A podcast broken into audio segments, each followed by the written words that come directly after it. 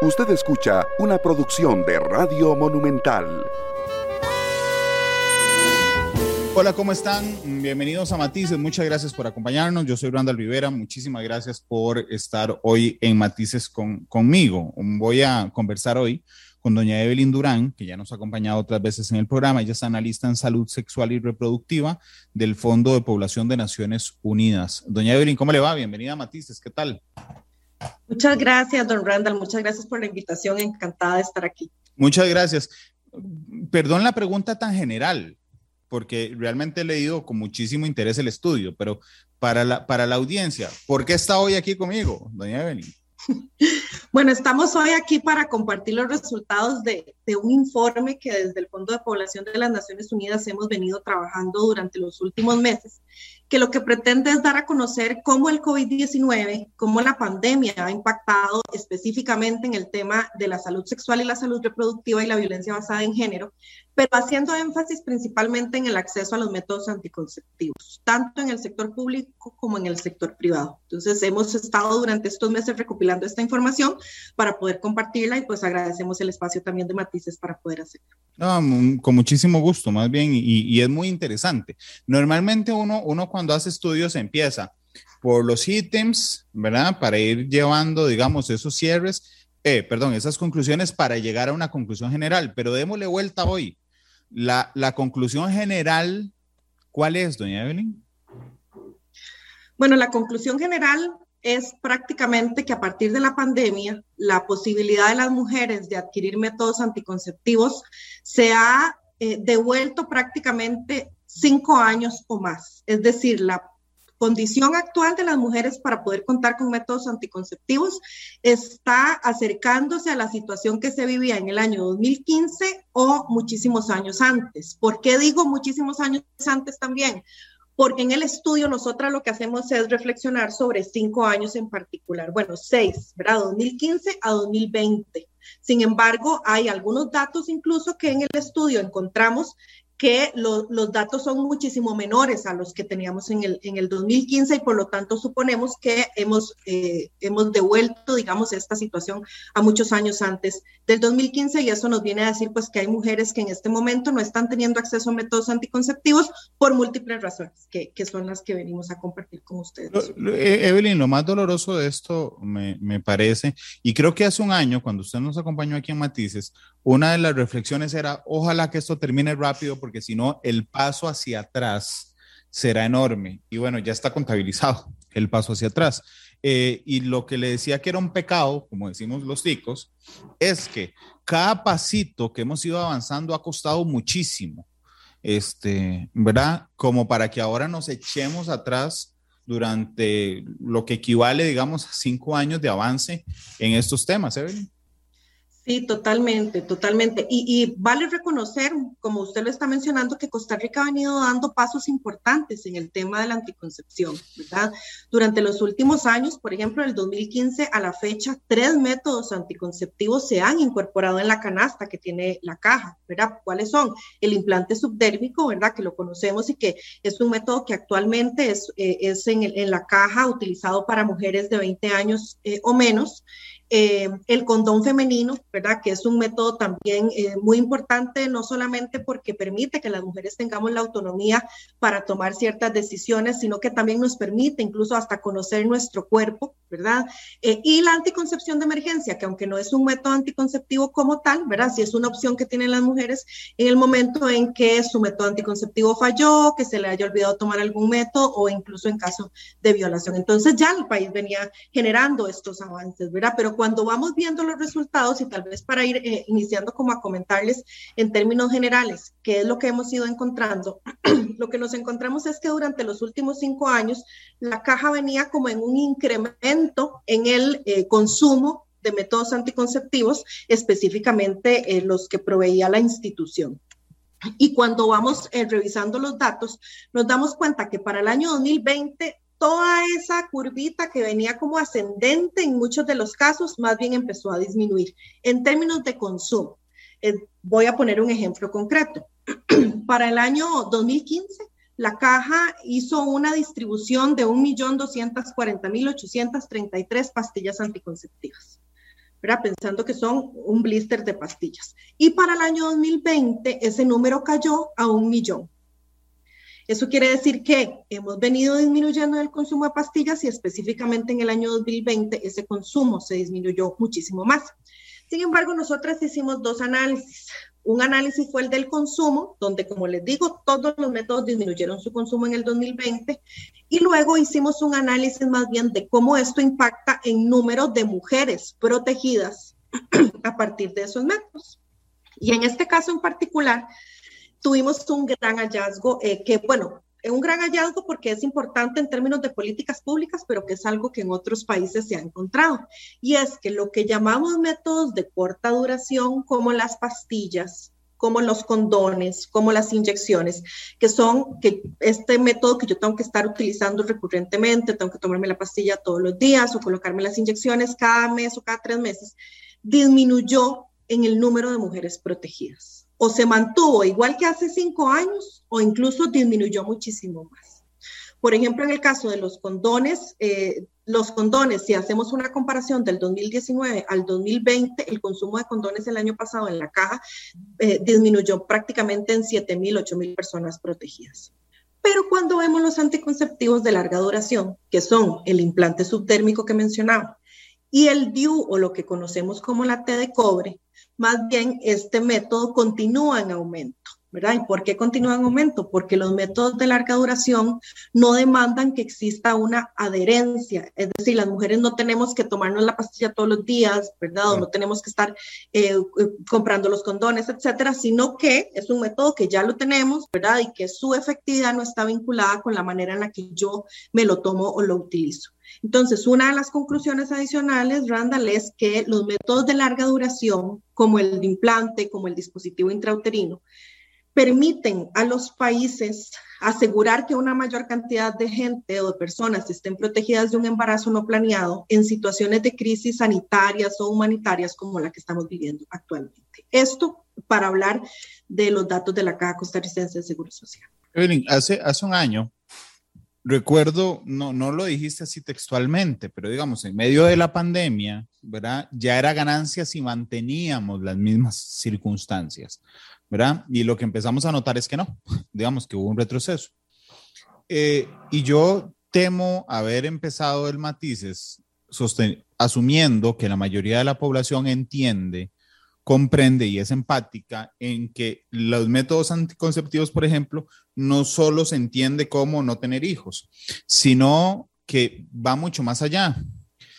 Eh, ojalá la mayoría de la audiencia tenga esa vinculación, ¿verdad? Que no es solo método anticonceptivo no tener hijos, pero te iba a pedir, dando un paso atrás y sin que mm, creas que es una blasfemia lo que te estoy preguntando, si, si nos puedes explicar por qué el acceso y el consumo de métodos anticonceptivos está relacionado directamente con la situación de las mujeres, Evelyn? Bueno, eh, una de las, una de las, de los derechos, de los principios más importantes en relación con la vivencia de una salud sexual y reproductiva eh, adecuada y que realmente tenga un impacto en la vida de las mujeres es la posibilidad de la autonomía que es un principio básico, ¿verdad? Y que es un principio que nos dice que las mujeres, en, que las personas en general, ¿verdad? Pero en este caso en particular, las mujeres, deberíamos tener la autonomía para tomar nuestras propias decisiones en relación con la salud sexual y salud reproductiva. El acceso a los métodos anticonceptivos es justamente uno eh, de, los, de, los, de las características, una de las situaciones en que a las mujeres se les han violentado más sus derechos a la autonomía históricamente. Eh, desde diferentes puntos de vista, ¿verdad? Eh, sus, en muchos casos, qué sé yo, las parejas han escondido el método anticonceptivo de las mujeres, de pronto las mujeres no desean quedar embarazadas en ese momento o desean distanciar un embarazo de otro eh, o tienen otros planes, en fin, ese derecho a la autonomía es, lo que se violenta cuando las mujeres no tienen el acceso a los métodos anticonceptivos.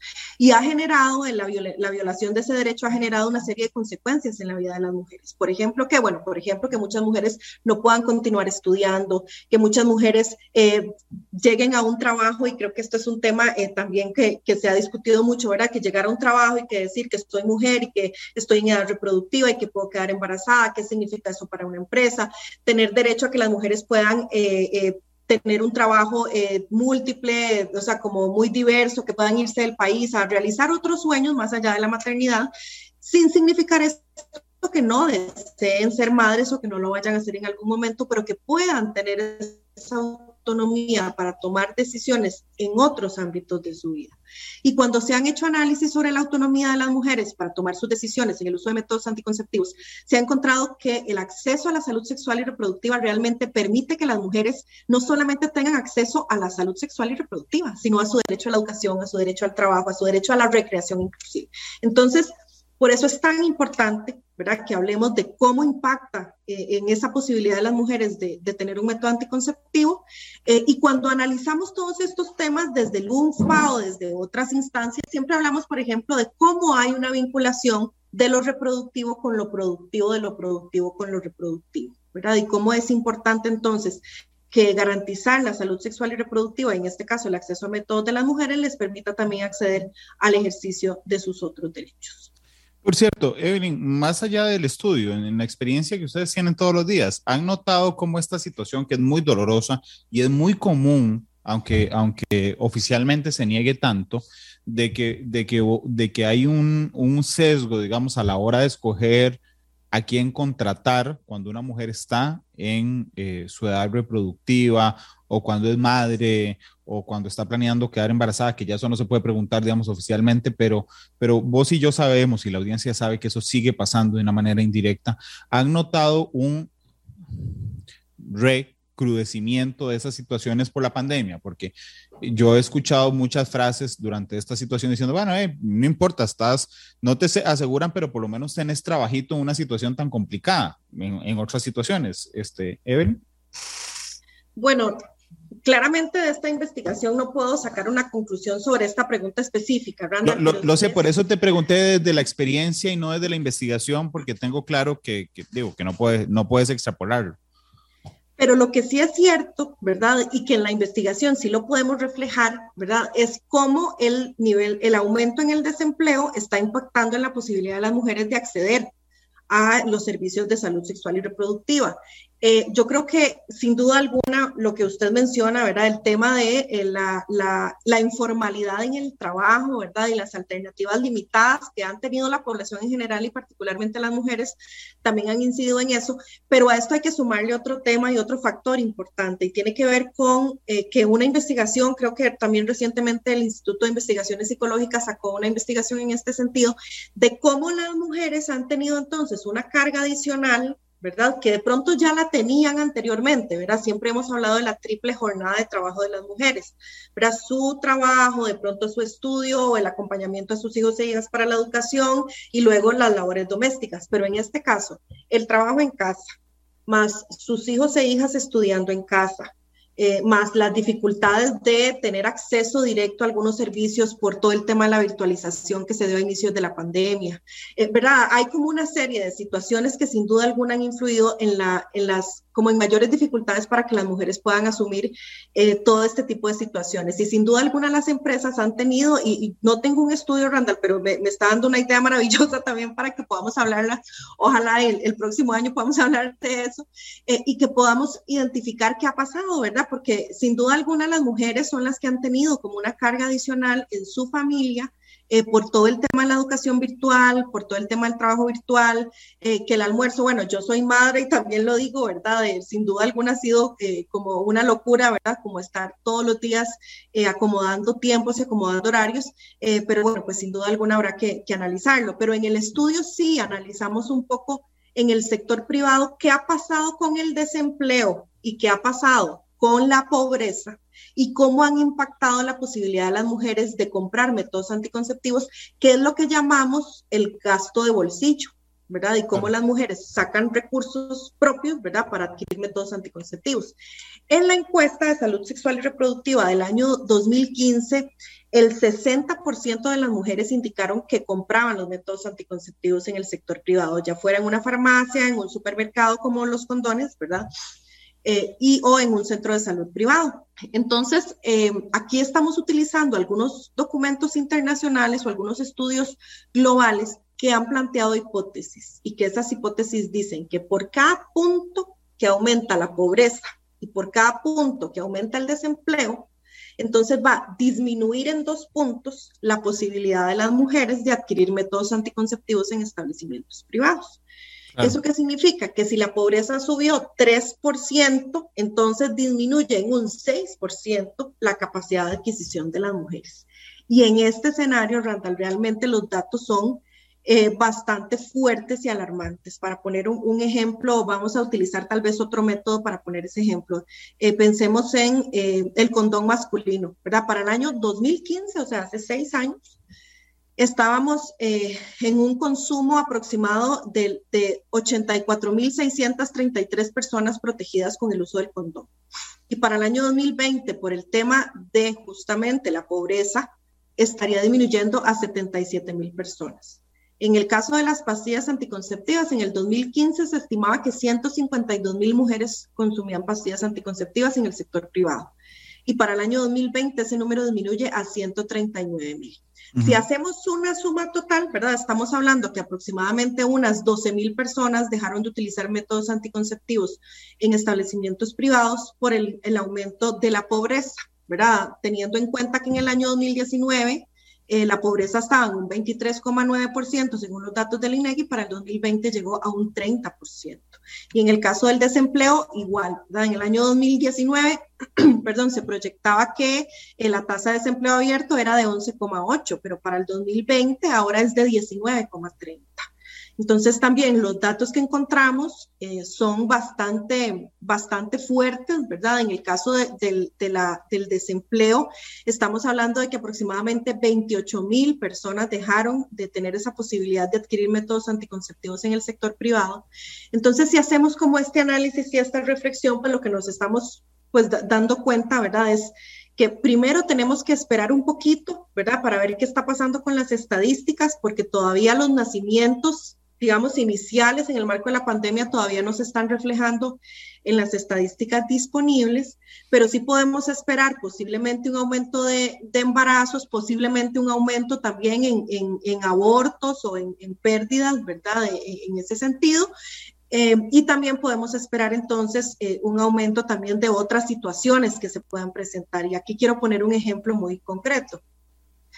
Eh, la semana pasada, cuando presentamos este informe, también hablamos un poco de dos clínicas que brindan servicios a, mujeres eh, que no tienen seguro social, una en la Carpio y otra en la Ajuelita. Y una de las personas eh, de la clínica de la Ajuelita que nos acompañó nos comentaba que efectivamente ellas han recibido de las mujeres comentarios, de las mujeres de la comunidad, comentarios, primero sobre un aumento de las relaciones sexuales. O sea, están, durante el año pasado tuvieron más relaciones sexuales que antes, ¿verdad? Porque ellas estaban en sus casas y sus compañeros también. Algunas de ellas refieren una mayor cantidad de violencia sexual, ¿verdad? Donde ellas no estaban en ese momento dispuestas a tener relaciones sexuales con su compañero, pero fueron obligadas a tenerlas. Y un aumento también de infecciones de transmisión sexual. Entonces, aquí es donde podemos ir este, identificando cuáles son esas consecuencias, que no solamente tienen que ver con un embarazo, Randall, como usted bien lo decía, sino que también inciden en otros ámbitos de la vida de las personas en general y particularmente de las mujeres. Claro, pero de hecho, disculpa que, que use términos tan alotico, pero creo que podríamos entenderlo mejor. Si viviéramos en un mundo donde no existiera acceso a métodos anticonceptivos en lo privado y en la salud pública, nos fuimos al carajo todos. Ok. Si existiera un país donde no tuviéramos acceso público a métodos anticonceptivos, pero sí privados, nos vamos a tres cuartos del carajo. Okay. Si, si, si condenamos a las mujeres a solo tener acceso a métodos anticonceptivos del sector público, estamos en el medio carajo, ¿ok? Y estamos plenos cuando permitimos este, que las mujeres tengan acceso a métodos anticonceptivos en lo privado y en lo público. ¿okay? Lo que vos nos acabas de relatar es que en medio de la pandemia hemos condenado, y uso esa palabra porque es muy fuerte, a las mujeres, a muchas mujeres, perdón, a tener solo acceso a métodos anticonceptivos brindados por el Seguro Social.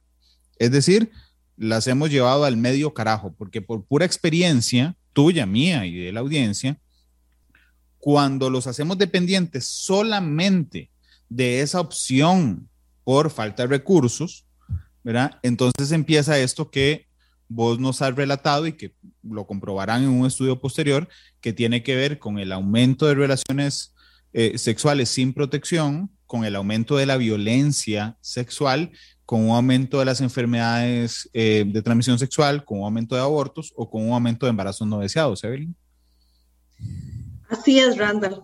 O sea, así tal cual como lo plantea en el, en el tico tradicional, ¿verdad? Efectivamente, son, son escenarios complicados. Sin embargo, yo quisiera eh, recordarnos, ¿verdad? A todas las personas que estamos aquí escuchando, que en realidad quienes más se quedan atrás, como decimos desde los Objetivos de Desarrollo Sostenible, ¿verdad? Quienes tienen una consecuencia eh, más fuerte son las personas que están en mayor situación de vulnerabilidad, como por ejemplo las personas migrantes que no tienen acceso a seguro social, ¿verdad? que, que, tampoco están teniendo acceso al sector privado, pero tampoco al seguro social, personas que no tienen condición de aseguramiento, se aumenta el desempleo, por lo tanto, eh, la caja también ha reportado una disminución de la cantidad de personas aseguradas, ¿verdad? Y entonces eso también limita el acceso que puedan tener en las personas a los métodos anticonceptivos eh, que brinda la Caja Costarricense de Seguro Social. Sin embargo, una, de las recomendaciones del informe, Randall, es que en otros países el acceso a métodos anticonceptivos es un acceso libre. En otros países no se requiere un aseguramiento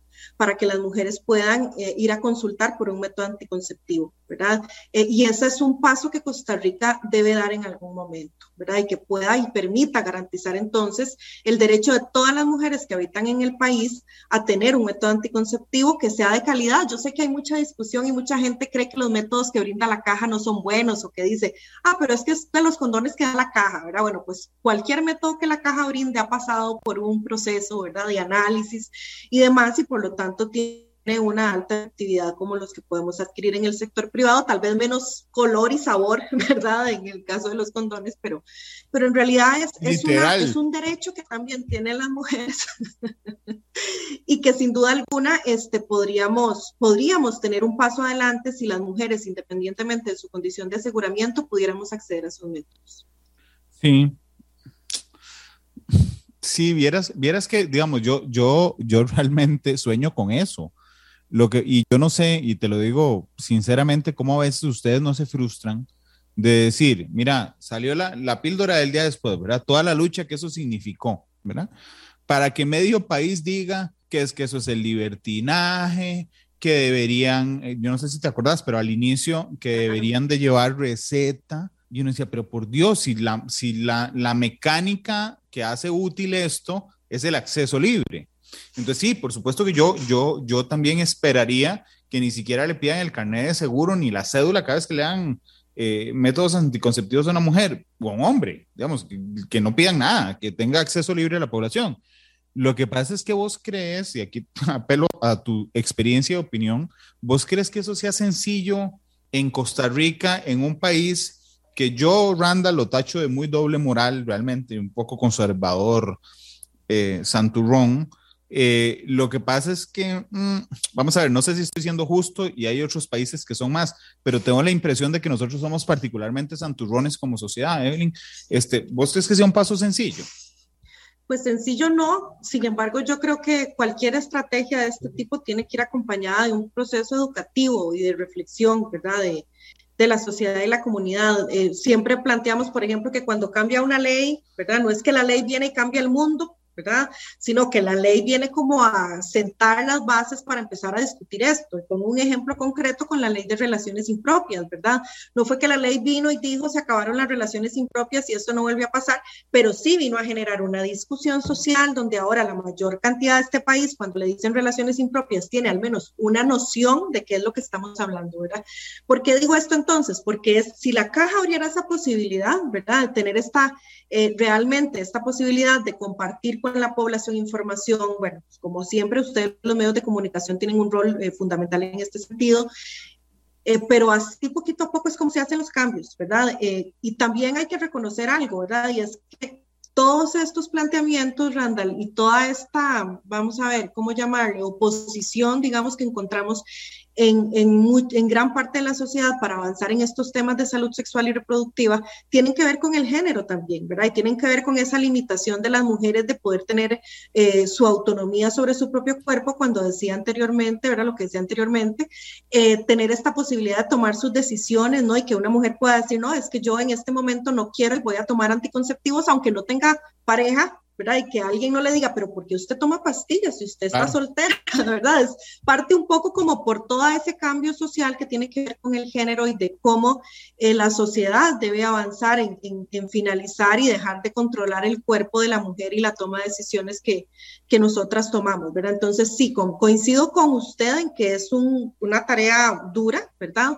Pero también creo que si no damos estos pasos, ¿verdad? Entonces nos vamos a seguir eh, teniendo mujeres que no están teniendo acceso. la, otra opción es no hacer nada. La otra opción es no hacer nada. Exacto. Sí, te, sí, te entiendo. Y yo no sé por qué hoy amanecí tan soñador. Este, pero, pero, pero, por ejemplo, cuando, cuando, no sé, digamos, cuando uno, uno esperaría, y supongo que estás de acuerdo conmigo, que las decisiones vayan, que las decisiones que toma un país vayan avanzando de manera técnica, ¿verdad? El problema está, Evelyn, y no sé cuánto daño le ha hecho esto a, la discusión, a poner este tema sobre la mesa, está en que se basan en criterios políticos y cada cuatro años ustedes que, que, luchan por los derechos humanos de las mujeres tienen que enfrentarse ahora a una discusión pública política electoral que tiene que estar relacionada con lo que debería ser una decisión tuya o de cualquier otra mujer. Así es, y por eso las investigaciones son tan importantes, ¿verdad? Que no solamente reflejen una, un hallazgo, digamos, eh, científico, sino que también tengan las voces. Y, esto me da también, Randa, la posibilidad de, de plantear que este documento que nosotras presentamos la semana pasada realmente es un documento que primero que todavía va a estar vivo. ¿Por qué? Porque como les decía, no tenemos el dato de nacimiento, no sabemos qué pasó con la fecundidad en la adolescencia. Eh, veníamos en el país avanzando muchísimo, ¿verdad? En el 2020 era un 20%, eh, perdón, en el 2000 era un 20% de nacimientos en adolescentes, en el 2020 bajó a un 10%, o sea, hemos ido avanzando, ¿verdad? En esta, en esta materia, hay que ver cuando vean esos datos qué pasó, pero también queremos saber qué nos pueden contar las mujeres, ¿verdad? Esto que les mencionaba, por ejemplo, son las, las eh, menciones que nos hizo esta compañera de, la clínica de la Juelita, ¿verdad? En su práctica cotidiana con mujeres en situación de vulnerabilidad además. Pero para nosotras es muy importante complementar este informe con las voces de las mujeres eh, y poder ir desarrollando una sistematización que, que, nos permita generar estas acciones de incidencia, ¿verdad? Que, que cada cuatro años, eh, ¿verdad? Tenemos que realizar y que y que estamos convencidas de que es una necesidad, ¿verdad? De que las mujeres podamos tener ese acceso, de que los hombres también puedan involucrarse en todo este proceso, ¿verdad? Porque como bien lo decía usted y lo hemos comentado, esto no es un tema solamente de mujeres, sino que también tiene que ver con, con las relaciones de pareja y, y con las relaciones sociales. La última pregunta relacionada con la experiencia, para entrar a los datos del estudio. Cuando ustedes hablan con las mujeres, que a mí realmente me parece muy rico que los estudios no solo tengan frías estadísticas, digamos, sino que tengan la voz de, de, de, de las mujeres. Eh, Evelyn, ¿ustedes han notado, digamos, un aumento en la toma de conciencia respecto de las mismas mujeres, también respecto a lo que es violencia sexual, por ejemplo? Porque es diferente que vos vayas y hables con una mujer, ¿verdad? Y le tomes una encuesta y vos que sabes llegues a la conclusión de que he recibido violencia sexual, pero esa persona ni tiene idea de que la ha recibido, o sea, simplemente vos, ¿ok? Es diferente a que esa persona asuma que ha sido víctima de violencia sexual. Evelyn, ¿han, han notado, digamos, un aumento en esa, con, en esa interiorización, no sé cómo llamarle, de, de, de, de estos términos, por ejemplo? Es que yo tengo que contestar que no, desafortunadamente, Randall, porque cuando nosotras vamos al campo, lo que encontramos, sí, efectivamente son mujeres que tal vez relatan su historia y que su historia tiene una, una clara mención a violencia sexual, pero que muchas veces no es reconocida. Ellos no ellas no saben. No lo identifican, ¿verdad? O sea, pongo un ejemplo, de pronto una, una persona en algún momento en un taller nos decía, es que yo estaba eh, durmiendo y en eso llegó mi compañero y me penetró y, pues tuvimos relaciones, ¿verdad? Entonces nosotros le decimos como tuvimos relaciones, ¿realmente tuvieron relaciones o, qué fue lo que pasó? Entonces, hasta que una puede como acercarse y hacer el insight, y, esto no solamente pasa con mujeres en situación de vulnerabilidad, Randall, yo creo que esto es importante que, sí, sí. que o sea, la violencia no tiene clase social, ¿verdad? Exacto, clase socioeconómica, ¿verdad? Entonces, que cualquier mujer de pronto siguen, ¿verdad? Como sigue todo este, este planteamiento de que en el matrimonio no podemos decir que no o es nuestra obligación tener relaciones sexuales, ¿verdad? Y que esa negociación que tanto hemos eh, promovido, pues todavía no es, no es una realidad. Entonces, sí, todavía falta y por eso los procesos socioeducativos, Randall, son tan importantes, por eso el tema del el programa de afectividad y sexualidad en el Ministerio de Educación Pública, que pueda hablar de estos temas, pero que realmente pueda abordar estos temas sin que haya una eh, oposición de las familias o que, ¿verdad? y que haya un proceso reflexivo también del personal docente. todos estos temas realmente son como una eh, como una telaraña, ¿verdad? Que tenemos que ir encontrando el punto de encuentro porque son fundamentales para que haya este cambio en la sociedad y que efectivamente las mujeres puedan reconocer la violencia como tal, ¿verdad? Eh, uno de los hallazgos del estudio nos dice también, y con las entrevistas que hicimos a diferentes instituciones como el INAMU, el PANI, el Ministerio de Salud, la Caja, el Poder Judicial, nos decían que efectivamente muchas mujeres empezaron a convivir más tiempo con sus compañeros, ¿verdad? Eh, en, muchos casos, compañeros que además las agredían físicamente, psicológicamente, sexualmente, y que esto incluso les limitaba la posibilidad de ir a poner una denuncia, ¿verdad? Y que decían, es que yo puedo llamar, pero si lo tengo a la par, ¿cómo voy a poner la denuncia? Esto más bien me pone más en riesgo, ¿verdad? Entonces, pasar por un proceso, primero, de identificar que estoy viviendo una situación de violencia, y ahí pasar al tema de voy a poner una denuncia, y ahí pasar a un tema de voy a tomar una decisión de separarme de esta persona, requiere un proceso de, de acompañamiento y en contexto de pandemia hubo mucha confusión también, ¿verdad? De a dónde ir, qué servicio está abierto, cómo puedo yo ir al, si voy a Levice o esto si requiere cita o esto no, me van a llamar por teléfono, ¿verdad? O el mismo Poder Judicial. Entonces, todas estas eh, situaciones sin duda alguna limitan el acceso que tienen las mujeres para poder acceder a este tipo de recursos, pero hay que partir con las tres E y esas tres E son educación, educación, educación, ¿verdad? siempre iniciar por ahí. Vieras que yo hace poco escuché una frase y realmente me, me, me agüevé, o vez estamos dando términos tanto escuché un hombre decir, es que me tiene tan abandonado en lo sexual o poco atendido, y yo decía, poco atendido, digamos. Eh, significa eso, porque eso lo que significa es que si yo quiero, a mí me vale si no quiere, o sea, yo necesito ser atendido. Es una visión que lamentablemente está súper, súper metida en nuestra cultura. Aquí el detalle entonces, usando las tres E, Evelyn, es preguntarte quién se encarga de eso.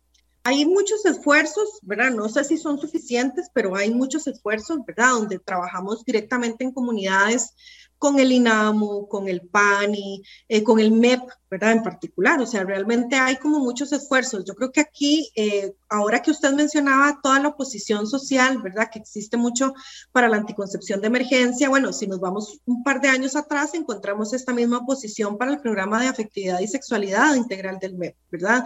Entonces, es muy complejo, ¿verdad? Eh, como estar negociando con la, con la población eh, cuáles son las estrategias adecuadas para ir cambiando la sociedad. Sin embargo, hay que, hay que seguirlo haciendo, ¿no? Y el MEP tiene un programa muy sólido, el programa de afectividad y sexualidad es muy sólido, pero tiene también muchas variables externas, por ejemplo, la capacitación o la misma apropiación que tenga el personal eh, docente de estos temas, ¿verdad? Y que el MEP ha hecho esfuerzos, lo suficientes. No, no tengo yo en este momento un... Seguramente no, lo que pasa es que con eso no minimizo, no minimizo el tema, lo que digo es que seguramente no, porque digo, digo, basta con ver la realidad, salir a la calle, ver lo que pasa para entender que ojalá pudiéramos hacer más, más, más en general como país y como, y como, y como sociedad. Evelyn, ¿me, permitís compartir pantalla para ir repasando eh, el, el, estudio? Claro. Nada más permitime un segundo.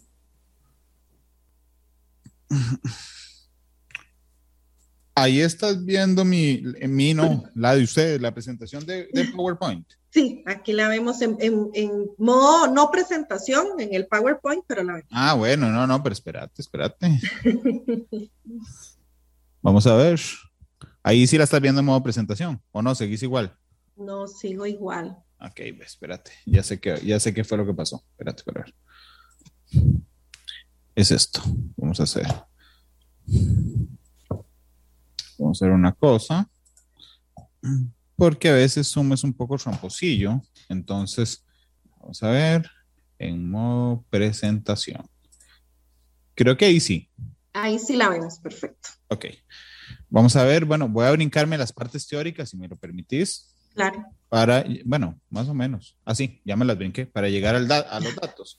Aquí está la tendencia. Podríamos, podríamos ir, Evelyn, si me lo permitís, uno por uno, este, hablando, por ejemplo, de las pastillas, que creo que viendo la, la cantidad, indudablemente, digamos, es la, eh, es junto con el condón masculino, sí, sí, vamos a ver, las, el condón masculino y las pastillas son los métodos más generalizados, pero empecemos por las, por las pastillas. Hay una disminución importante en este tema.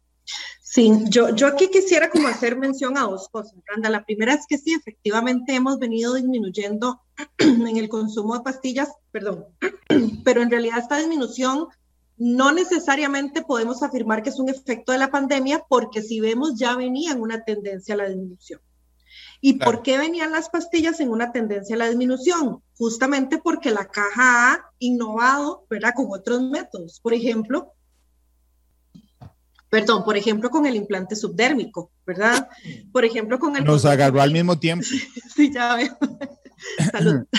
Entonces vemos que esta disminución que, que, que, se ha venido dando en el consumo de las pastillas, ¿verdad? Ha venido acompañada del aumento de otros métodos como son los de larga duración, ¿no? Entonces, aquí es importante plantearlo. Sin embargo, sí vemos que existía un, un, leve aumento del 2018 al 2019 en el consumo de pastillas, pero que otra vez se viene para abajo en el 2020. Evelyn, pero, pero digamos, esa primera explicación que nos diste de decir, sí, Randall, ha bajado el consumo de pastillas, ¿verdad? Porque han aumentado los de larga duración, que los podemos ver aquí, ¿verdad? Digamos que te la compro la explicación, pero hasta aquí, o sea, es decir, hasta 2019, que es donde nosotros vemos que efectivamente, digamos, brincando en 2018, hay una disminución en el consumo de pastillas porque hay un aumento sostenido en el DIU, hay un aumento sostenido en las inyecciones, hay un aumento sostenido indudablemente en el condón femenino, ¿verdad? Y hay un aumento sostenido en el implante, ¿verdad? Entonces, hasta 2019 tiene toda la lógica lo que me estás diciendo. Lo preocupante de 2020 es que se cayeron todos. Todos se cayeron. Así es, todos se cayeron y sin duda alguna, ¿verdad? Y, tiene que ver con qué, con esta limitación de ir al servicio de salud, con esta misma confusión, lo que decía ahora Randall, hubo mucha, como, como mucha discusión, perdón, como mucha confusión en las mujeres. Bueno, entonces, ¿qué? ¿Tengo que ir al EVAIS o no? ¿O llamo al 905 mi salud? ¿O, verdad? Y, la misma caja ha reconocido, ¿verdad? Que, que hubo una, una confusión en cómo se brindó la información en, determinado momento. Entonces, sin duda alguna, esta disminución de consumo, porque esto es consumo, ¿verdad? Eh, tiene un impacto en la disminución. Ahora, Randall. No es despacho, es consumo, que es más importante. Ajá. Si vemos aquí algo importante también, y, y nada más quisiera que llamemos la atención en el DIU y en el implante porque si bien es cierto, eh, veníamos en aumento, como bien lo señala usted, ¿verdad? El año 2016 eran menos de 4.000 DIUs y para el año 2017 fueron casi 4.500, etcétera. Igual con los implantes. Sin embargo, en el 2020 nos fuimos para abajo. ¿Verdad? Y en el caso de los implantes, vean, o sea, la diferencia es de 4.000 implantes prácticamente eh, en la colocación en el 2019 y en el 2020, ¿verdad? Lo que también está vinculado con que el implante y el DIU en particular, no es solamente que yo llego y recojo ese, ese insumo médico, ¿verdad? Sino que tengo que pasar por un procedimiento y me lo tiene que colocar una persona calificada y demás. Entonces, ahí vemos un aumento tal vez más fuerte y más pronunciado, ¿verdad? Y que tiene que ver justamente con esa dificultad de las mujeres de ir al servicio de salud, ¿verdad? Eh, y de ir a, ¿Y por qué digo que es un, un aumento más pronunciado? Porque el DIU y el implante se usa uno por mujer. En cambio, el consumo de pastillas, estamos hablando de que son 12 cajas de pastillas al año. Las inyecciones, estamos hablando que son cuatro inyecciones al año y en el condón masculino también estamos hablando que es muchísima más cantidad. Entonces, ahí llama mucho la atención esa disminución. Sin embargo, si pasamos a la siguiente diapositiva, Randall, ahí es donde vamos a ver claramente, no en consumo, sino en el impacto en mujeres protegidas, que esa es la gran diferencia. Pero, pero, espérate, antes de pasar a ese, Evelyn, porque hay una cosa que aquí a mí me preocupa. De estos métodos anticonceptivos, pastillas, dio inyecciones, condón masculino, condón femenino, implante, realmente solo hay dos que previenen enfermedades de transmisión sexual. Y eso me preocupa en lo particular, porque claro, eh, las pastillas tienen sus ventajas y no hablo otra vez, no estoy hablando solo de no quedar embarazada. Okay, las pastillas tienen su ventaja, el DIU indudablemente tiene una ventaja enorme y da una independencia, digamos, durante un buen tiempo eh, respecto a sus temas, las inyecciones también y el implante. Pero el condón masculino y el femenino son los únicos, los únicos de estos métodos que previenen enfermedades de transmisión sexual o impiden más bien, digamos, la, la, la, transmisión. Y los dos se cayeron. Por, e, sé que no tener los datos ya y que estás preocupada por eso. Supongo que es, que es una de las alertas que vas a ver cuando saquen el dato a ver si esto significó un aumento en la cantidad de transmisiones de enfermedades transmisibles sexualmente. Así es, así es. Y aquí hay que agregar algo, Randall, porque la Caja Costarricense de Seguro Social no solamente brinda condones, bueno, primero los condones no se brindan con receta médica, ¿verdad? Los condones ya los puede incluso brindar personal de enfermería, de psicología, de trabajo social, incluso a TAPS, Entonces, eh, los condones están como más liberados y deberían tener entonces como un alcance mayor, pero vemos que hay una disminución importante. Y número dos, la caja también aporta condones masculinos principalmente de momento, esperemos que poco a poco avancemos con el femenino, aporta condones a organizaciones de la sociedad civil que trabajan directamente en comunidades, que trabajan directamente con hombres que tienen sexo con hombres para la prevención del VIH, para la prevención de infecciones de transmisión sexual. Y el año pasado, a partir de la pandemia, se vio afectada esta posibilidad que tenía la caja de brindar condones a organizaciones sociales. Entonces, también esto es importante, ¿verdad? Que, que no solamente con esto se disminuye el consumo, ¿verdad? Sino que también disminuye la posibilidad de alcanzar personas directamente en comunidades, que era lo que, lo que estábamos hablando. Entonces, sin duda alguna, hay que estar muy alertas a estos datos del 2020 sobre infecciones de transmisión sexual en la caja. Eh, y, de, y de VIH, ¿verdad? Que también veíamos que en Costa Rica, pues la pandemia es una pandemia que, que está muy focalizada en ciertos grupos de población, eh, la pandemia del VIH, pero que es muy importante también que, que, estemos alertas, principalmente porque muchas veces la, la pandemia del VIH nos ha llevado a ver que personas más jóvenes están infectando. ¿Verdad? Entonces, justamente vuelvo al tema de la educación, ¿verdad? Todo el tema de la prevención y la importancia de continuar con estos esfuerzos comunitarios para la prevención de ITS y VIH. Ok, este gráfico es de métodos anticonceptivos dispensados, ¿verdad? Así es. Vamos a los de consumo. Ajá, porque como les decía, la caja va a tener un consumo de un millón y resto de pastillas, pero eso no quiere decir que un millón y resto de mujeres están utilizando las pastillas, ¿verdad? Porque esto hay que dividirlo por la cantidad de pastillas que utilizan las mujeres por año, ¿verdad? Y hacer ese cálculo. Entonces, este gráfico, este cuadro y, esta tendencia lo que nos invita es a ver ese cuadro que teníamos anteriormente, pero ya aterrizado en cantidad de mujeres que están utilizando el método o que utilizaron el método durante los diferentes años. Entonces, aquí vemos, por ejemplo, que en el 2015 con los datos que la caja dio, aproximadamente 103 mil mujeres estaban usando pastillas, pero para el 2020 son 83 mil mujeres, o sea, disminuimos en 20 mil mujeres la cantidad. Puede estar acompañado de el uso de otros métodos, como les dije, o puede estar acompañado de limitaciones en el caso específico del, de la pandemia, pero si vemos que desde el 2015 ya venía una disminución ¿verdad? gradual del método.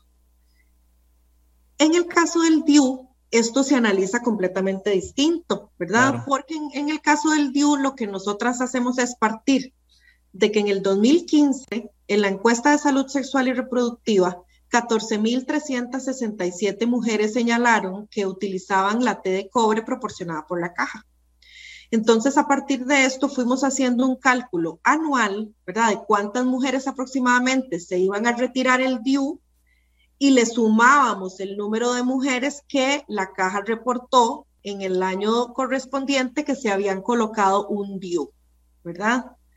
Entonces, ahí vemos que siempre el número va en aumento. Entonces, aunque disminuyó la cantidad de DIUs que la caja brindó, aumentó la cantidad de mujeres protegidas porque se van acumulando año tras año. Sí, vivimos de la, renta, vivimos de la renta porque el DIU no dura un año. Exacto.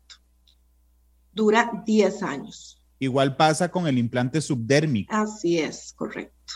Entonces vemos que en estos dos métodos, el DIU y el implante, aunque disminuye en el 2020 el consumo, sigue en aumento la cantidad de mujeres protegidas. ¿Verdad? Porque siempre vamos a tener que sumar las del año anterior y las del año tras anterior. Y otra cosa importante mencionar en el contexto de una pandemia o de una crisis sanitaria, ¿verdad? Es que aunque estos métodos tienen pues este, esa duración, el, el DIU, el AT de cobre, tiene 10 años aproximadamente de duración y el implante subtérmico de momento sigue siendo 3 años, sabemos que se pueden dejar hasta uno o dos años más sin que esto implique una reducción de la efectividad. Entonces, en, estos casos incluso se podría jugar con esto. ¿Qué es lo que pasa? Lo que usted decía anteriormente, no protegen contra una ITS o el VIH. Y entonces aquí pues vemos una limitación justamente en, en ese sentido por los métodos que son hormonales. Déjame ir a,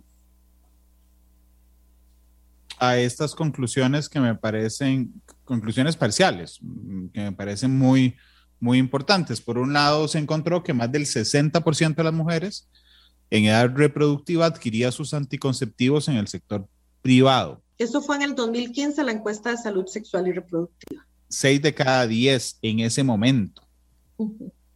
Eh, la capacidad de adquisición de las personas para comprar anticonceptivos está influenciada por el aumento o disminución en la pobreza y el desempleo. Por supuesto que cuando tenés más plata, eh, menos plata, perdón, seguramente será, cuando tenés menos plata y cuando tenés solo plata para comer, seguramente dejarás de lado. No, es una prioridad. La anticoncepción.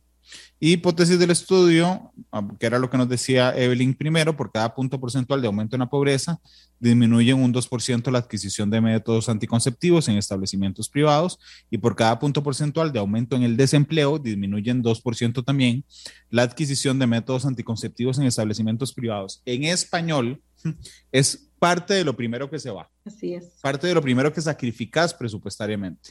Este, ok, vamos a el porcentaje de personas en situación de pobreza y estimación de cambio en adquisición de métodos anticonceptivos en lo privado. Aquí hubo una disminución importante, ¿verdad? Así es, ¿verdad? Porque vemos que conforme van pasando los años, pues la pobreza se va comportando de, de, diferentes formas, ¿verdad? Pero el cambio más dramático, sin duda alguna, se ve del 2019 al 2020. Del 2019 al 2020, la pobreza aumenta en 6,10%. Eh. Y eso entonces implica que va a disminuir la capacidad que tenemos las personas de comprar anticonceptivos en el sector privado en un 12,20%. ¿verdad? Y aquí es donde yo decía ahora, Randall, si vemos el total del segundo cuadro, el que está abajo, vemos que para el 2015 se proyectaba que aproximadamente 308.035 personas estaban protegiendo con anticonceptivos adquiridos en el sector privado, pero para el 2020 esa cantidad disminuyó a 280.553. Entonces hay una diferencia de prácticamente 28.000 personas, 28.000 mujeres que no están teniendo acceso a métodos anticonceptivos en el sector privado porque sus niveles de pobreza han venido cambiando. Ah, pero se han pasado a lo público, pero se han pasado a lo público, Evelyn. Sí, ¿verdad? Lamentablemente no, no lo podemos afirmar, ¿verdad? Y es muy difícil que esto haya sucedido. Claro, no, y no solo no lo podemos afirmar porque no lo conocemos, sino porque los primeros datos que vimos no nos generan ese aumento. no decimos, ah, mira, no sabes, es que aquí hay una disminución en consumo a través de lo privado que se pasó a lo público, no la estamos viendo en ningún lado. Así es. Así es, y por eso, Randa, lo cualitativo es tan importante, ¿verdad? Porque sería muy interesante justamente conocer la, la, percepción de las mujeres que dijeron, no, es que yo necesito comprar arroz y frijoles y leche en vez de comprar mis pastillas anticonceptivas y, y pues ver un poco también con ellas en términos cualitativos eh, qué influye en esa decisión. Bueno, obviamente sabemos que influye, ¿no? O sea, pues obviamente es prioridad comer, ¿verdad? Que en este caso tomar un método anticonceptivo, pero un poco qué pasa, ¿verdad? ¿Por qué, por qué el sector público no puede entonces absorber eh, esta demanda que, que, se está generando también en, la población? en, en, dos líneas, Evelyn, porque hay una que podría ser esa, digamos, la que está señalando de que por qué si no lo puedo adquirir en lo privado, no me desplazo a lo público, o por qué no cambio el método anticonceptivo, ¿verdad? Aún en lo privado, por uno más accesible desde el punto de vista económico.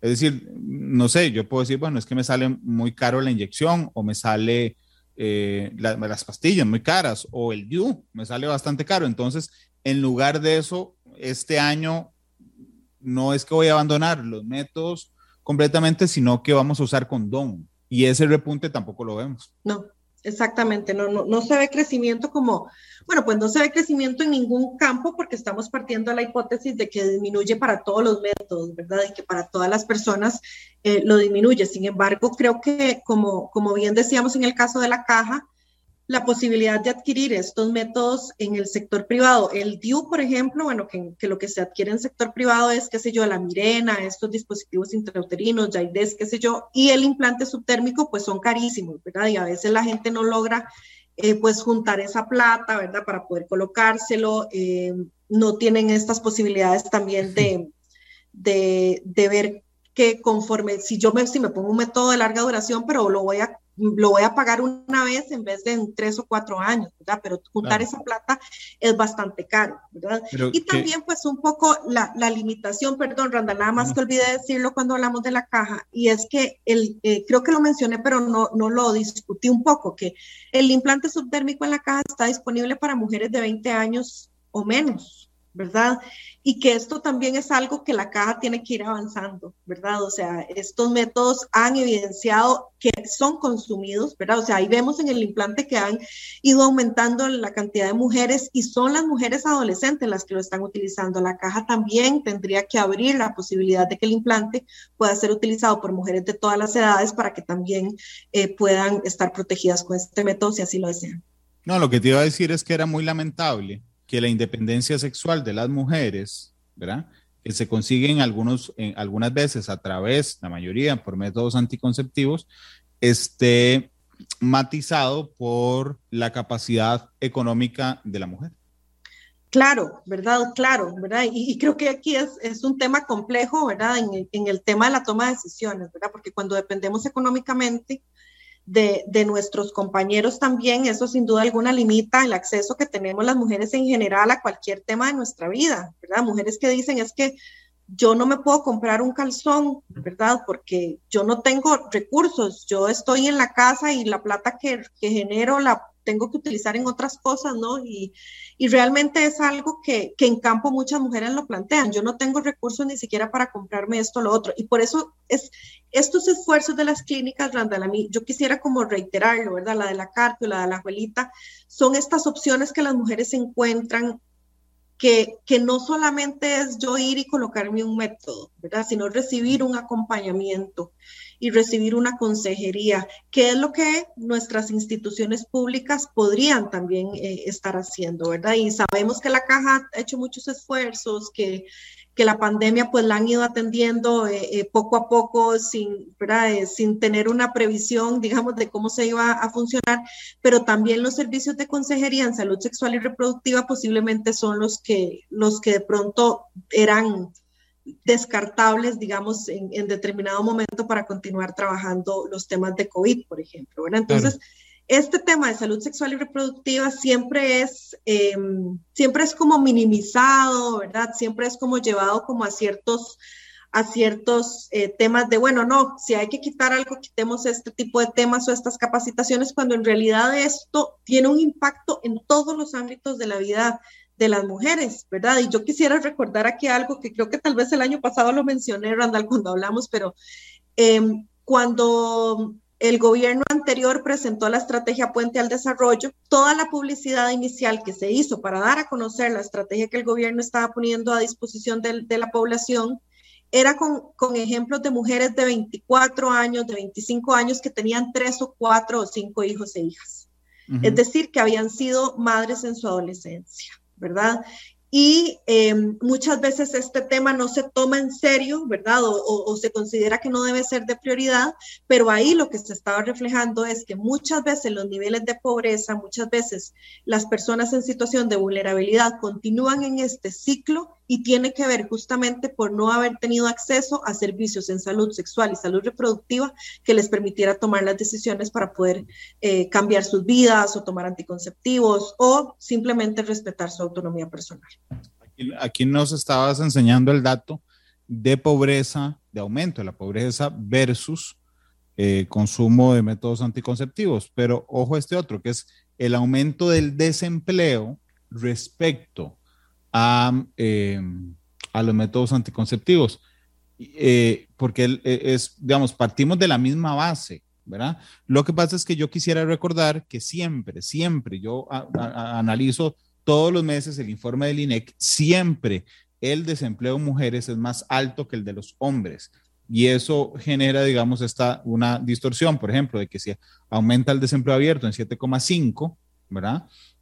La caída en el consumo o en adquisición de métodos anticonceptivos es de 15%. O sea, es que si vos pones a 20, 20 mujeres aquí al frente, ¿verdad? Hay dos de ellas que ya no toman, este, a tres, perdón, vos pones, agarras a tres de ellas que ya no adquieren métodos anticonceptivos por esa situación del desempleo, Evelyn. Así es, ¿verdad? Es una disminución enorme y que, que si, si, vemos con la pobreza, la proyección es que serían 28 mil, un poquito menos. Si vemos el desempleo, son más de 36 mil mujeres las que dejarían de eh, utilizar un método anticonceptivo o adquirirlo en el sector privado a causa de la pandemia, ¿verdad? Y, y, y como decíamos, ¿verdad? Esto no implica o no necesariamente va a generar mayor cantidad de embarazos ¿verdad? Podría ser que no, podría ser que sí, un poquito, ¿verdad? Pero lo que sí disminuye es la autonomía de las mujeres, ¿verdad? Sin duda alguna. Eh, permitime, estaba tan interesante que había olvidado ir a una pausa comercial. Entonces, permitime ir a la pausa comercial. Nos quedan pocos minutos, nos quedan como cinco minutos de programa, más la canción que escoja Evelyn de, de, de cierre este, así es que vamos a la pausa y ya regresamos con más de matices. Empezamos con matices. Evelyn Durán está con nosotros, es analista de eh, salud de, mm, que nos ha ayudado, prácticamente nos ayudó el año pasado, nos ha ayudado este año también a interpretar eh, los datos mm, más recientes que existen respecto al impacto del el COVID en eh, la adquisición de métodos anticonceptivos. Eh, Evelyn Durán es analista en salud sexual y reproductiva del Fondo de Población de Naciones Unidas. Eh, porque te iba a pedir que dedicáramos estos últimos minutos a los impactos del COVID en la violencia de género. Este, y aquí te pongo el cuadro con datos para que nos ayudes a entenderlo, Evelyn. Bueno, aquí es importante decir, Randall, que la caja, por ejemplo, no refleja eh, ningunos datos de violencia como que una pueda ver que aumentaron y tiene que ver con lo mismo que hemos hablado, ¿verdad? Como posiblemente con las dificultades de acceso a servicios de salud. Este dato que tenemos en pantalla en este momento tiene que ver con el embarazo en la adolescencia y, la, y eh, el acceso a las consultas prenatales que se tuvo reporte de la caja durante los últimos años, eh, perdón, durante los últimos meses, sí, durante los últimos tres años también. Vemos, por ejemplo, que la caja reporta que hubo una disminución de las atenciones de consulta externa debidas a embarazos en todos los grupos de edad, excepto las mujeres de 45 a 64 años. ¿Verdad? Pero esto es una hipótesis sencilla de resolver, ¿verdad? ¿Por qué pasa esto? Bueno, pasa porque si hay un embarazo en una mujer mayor de 45 años, es muy posible que ese embarazo sea catalogado como un embarazo de alto riesgo y por lo tanto las citas se programen con una mayor eh, periodicidad, ¿verdad? Sin embargo, si vemos las atenciones en, en, en personas adolescentes o personas menores de edad, ¿verdad? Vemos también que hay como una tendencia a la disminución, ¿verdad? En el año 2019, por ejemplo, de 15 a 19 fueron 69.300 atenciones y en el año 2020 fueron 58.000. Esto podría estarse reflejando con que, porque hubo un aumento de los embarazos en el 2020, ¿verdad? Que, efectivamente los hubo, eh, de nacimientos, perdón, efectivamente los hubo, según los datos que el INEC planteaba, ¿verdad? No, no lo tenemos en detalle, pero podríamos plantearlo desde esta perspectiva, pero también podríamos pensar que hay un acceso menor, o hubo un acceso menor en el 2020, Randall, en relación con el, el, el acceso que tenían las personas a las consultas prenatales, ¿verdad? Entonces, esto es algo importante. ¿Por qué lo metemos en el ámbito de la violencia, ¿verdad? Porque para nosotras, ninguna niña tiene que quedar embarazada, ¿verdad? Ninguna adolescente tiene que quedar embarazada. Eh, cuando escuchamos hablar de embarazo no intencional en la adolescencia, estamos planteando la hipótesis de que algún adolescente podría decidir quedar embarazada. ¿verdad? Pero en estos casos sabemos que muchas veces esos embarazos están vinculados con situaciones de pobreza, de exclusión, de explotación sexual comercial, de relaciones impropias, en fin. Entonces, por eso nos parece importante mencionar esto en el tema de anticoncepción. Este es algo que vamos a ir analizándolo, pero tal vez no es el dato más rico para analizar en temas de violencia. Eh, sino los que vienen a continuación en la presentación. Claro, sin embargo, esto me genera una alerta enorme donde dice de 10 a 14 años 2.968. Me genera una alerta enorme porque habría que ir al Ministerio Público, ¿verdad? A pedir la apertura el año pasado de los 2.968 casos de violación. En realidad no, Randall. Sí, ah, no. La vez pasada me corregiste también. creo. Sí, más o menos, pero va por dos lados. Primero, es muy importante que aquí no estamos hablando de embarazos, aquí estamos hablando de atenciones, ¿verdad? ¿Sí? ¿Por qué lo digo? Porque en realidad en este país en promedio tenemos 60 mil embarazos o menos al año, ¿verdad? Entonces, y generalmente los embarazos en niñas de 10 a 14 son como unos 300 o 200, ¿verdad? Entonces, no estamos diciendo que hay 2.968 embarazos. sino la cantidad exacta de citas que tuvieron, ¿verdad? Pero esas 250, Randall, sí, muchas de ellas deberían estar como violación, cuáles, las que son de 12 años o menos, y las otras, posiblemente muchas de esas deberían estar también en el Ministerio Público como relaciones impropias, si hay la suficiente diferencia de edad entre las personas como para reafirmar que fue una relación impropia. Déjame ir a, los siguientes datos. Estos son datos de relaciones impropias. Eh, Randall, y aquí tenemos los primeros, que es cómo durante los últimos años han venido incrementando la cantidad de denuncias sobre relaciones impropias. Y, esto es importantísimo. Vean el cambio del 2016 al 2017 y luego al 2018. O sea, sin duda la ley que se aprobó en el 2017, en enero, pero ya en el 2016 veníamos hablando de relaciones impropias fuertemente, sin duda tuvo un impacto en la cantidad de denuncias que se han atendido en el Ministerio Público, ¿verdad? Y vemos que para el 2019 ahí se ha mantenido. O sea, aquí no tenemos pandemia por medio. Esto es nada más para que reflejemos cómo esto ha venido incrementando en el tiempo, ¿verdad? Y que la ley ha cumplido su objetivo, ¿verdad? De, aumentar el número de, de, denuncias y posiblemente la conciencia social de la importancia de denunciar este tipo de situaciones. Si le damos a la siguiente, ahí lo que vamos a encontrar es justamente el dato comparado 2019-2020, donde vemos que para el año 2019 habían entrado 4.473 denuncias y para el año 2020 disminuyó a 3.104. ¿Cuáles son nuestras hipótesis? ¿verdad? Y lo mismo pasa con los casos que han terminado en el Ministerio Público, ¿verdad? que también disminuyeron. Aquí hay una diferencia. Los casos centrados es lo que yo denuncio, ¿verdad? y la, la cantidad de denuncias que han recibido. Y aquí volvemos a retomar el tema de los servicios virtuales, de las dificultades, de no saber muy bien a dónde voy. Y en el tema de las denuncias, Randall, yo creo que aquí a la, a la población nos falta muchísima educación sobre este tema. ¿Verdad? Tengo que ir a la fiscalía o tengo que ir a cuál juzgado, ¿verdad? O sea, la gente no sabe dónde ir a denunciar ciertos temas y es un tema de educación que es súper necesario que lo podamos seguir trabajando. Entonces hubo una, una disminución que posiblemente está vinculada con dificultades de acceso y hubo una disminución de los casos terminados que aquí sí ¿verdad? Le, le, planteamos esta reflexión al Poder Judicial, ¿verdad? Qué es lo que pasa y por qué no se terminaron más casos, ¿verdad? O sea, si han tenido casos entrantes, por qué disminuye la cantidad de casos terminados y si esto entonces implica que aumentó para el 2020 la mora judicial y que todo el proceso de la pandemia también disminuyó la capacidad del Poder Judicial de avanzar en la finalización de estos casos. Sí, claro, porque a ver si te, si te interpreté bien, porque yo estaba viendo que el número de casos terminados es superiores a los entrados. Por supuesto que no son los mismos los que entran y terminan el mismo año pero digamos que hay, creo que ellos le llaman circulante, hay una disminución del circulante, lo que es positivo, va bajando, digamos, la cantidad de expedientes pendientes. Pero pensándolo bien, tener razón vos de decir, bueno, suave, ¿y por qué? Porque si el año, si en 2019 resolvían o terminaban este 4.545, no aprovechamos esa caída en las entradas del 2020 y seguimos terminando al ritmo de 4.500 y bajamos todavía muchísimo más los casos. Eso más o menos es es, la lectura que estás haciendo, ¿verdad? Así es, así es. Ok, y déjame ir, vamos a ver, estos... Y esto es otro ejemplo de esto que estamos diciendo, ¿verdad? O sea, en el 2019, en tribunales ya, no, en, no necesariamente en Ministerio Público, sino en tribunales. Ajá, en juicio terminaron 48 casos, pero para el 2020 terminaron 32. O sea, igual disminuimos la cantidad de casos terminados en tribunales eh, y también pues es un tema que hay que analizar, ¿verdad? O sea, ¿qué es lo que pasa? ¿Por qué? Que, cómo influye la pandemia eh, eh, y, y, cómo también el cierre de los servicios pudo haber influido en que esto sucediera. Ok, déjame ir a la que sigue.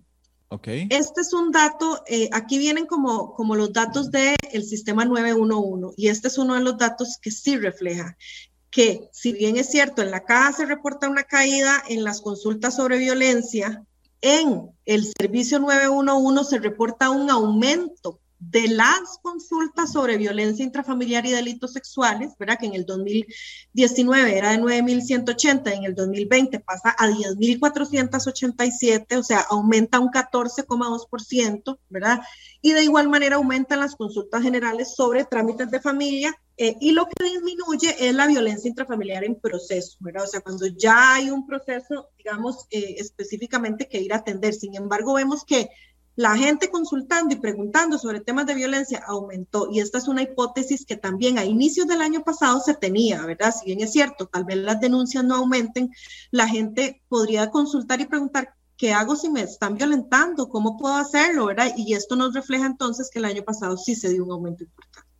Ok, y el último cuadro son algunas reflexiones sobre violencia contra las mujeres que ya los hemos mencionado, ¿verdad? La triple jornada de trabajo de las mujeres sin duda alguna ha limitado el acceso a los servicios, ha limitado la posibilidad de, recibir una atención adecuada y que fuera en el momento justo. El miedo de salir y contraer el virus es algo que ha sido sumamente comentado por mujeres en diferentes espacios y que poco a poco hay mucha población que le ha ido perdiendo miedo al virus, tal vez más de lo que quisiéramos, ¿verdad? Pero en este caso también eh, sabemos que esto limitó el acceso muchas veces de las mujeres eh, el acceso a servicios de forma virtual, sabemos que aquí la, posibilidad de las personas de tener acceso a una conexión estable, de tener acceso a Internet, eh, es limitada y muchas veces los servicios no fueron eh, necesariamente accesibles para la cantidad de población que lo requería.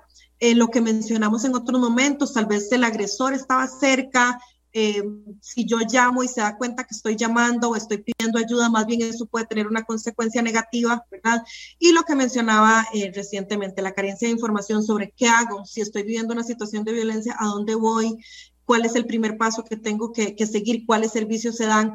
Y creo que aquí también va a ser como el, anuncio, ¿verdad? O la, la, mención importante que siempre traemos a colación y es que tal vez antes, cuando todos los gobiernos locales o muchos de ellos tenían la oficina municipal de la mujer, teníamos ese acceso directo como a servicios legales y psicológicos, pero hay muchas de estas oficinas han ido variando a oficinas sociales o a otros temas y esto también ha limitado mucho el acceso de las mujeres a servicios de, para la prevención y atención de la violencia.